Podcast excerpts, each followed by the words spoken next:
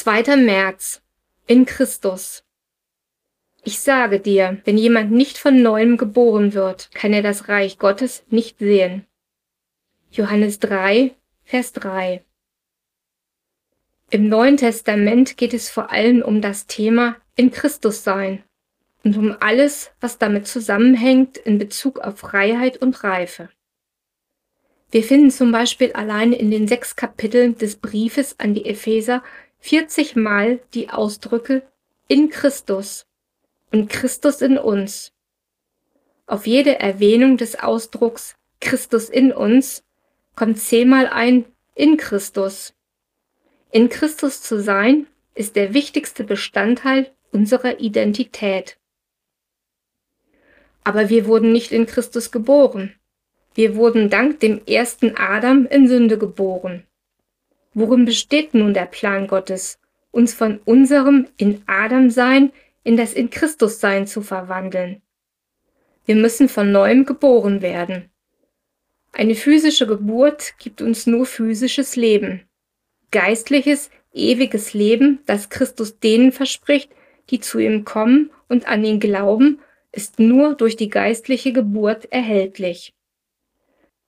Was bedeutet es, in Christus geistlich lebendig zu sein? Als sie von neuem geboren wurden, kamen sie in Gemeinschaft mit Gott, genauso wie Adam vor dem Sündenfall mit Gott im Einklang war. Ihre geistliche Gemeinschaft ist vollkommen und ewig, denn Christus selbst, der letzte Adam, birgt für sie. Solange Christus geistlich lebt, werden auch sie geistliches Leben haben, nämlich in alle Ewigkeit. Im Gegensatz zur Meinung vieler Christen erhält man das ewige Leben nicht erst, wenn man stirbt. Sie sind in Christus geistlich lebendig, und zwar jetzt.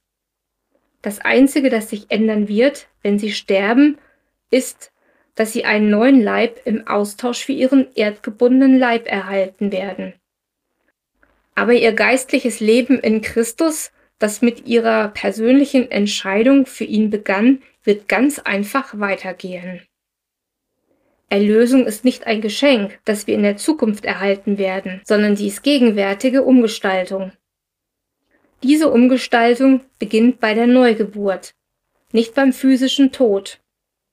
Gottes Wort verheißt, wer mit dem Sohn verbunden ist, hat das Leben. Wer nicht mit ihm, dem Sohn Gottes, verbunden ist, hat das Leben nicht. 1. Johannes 5, Vers 12. Ewiges Leben ist etwas, das Sie jetzt schon haben, denn Sie sind in Christus.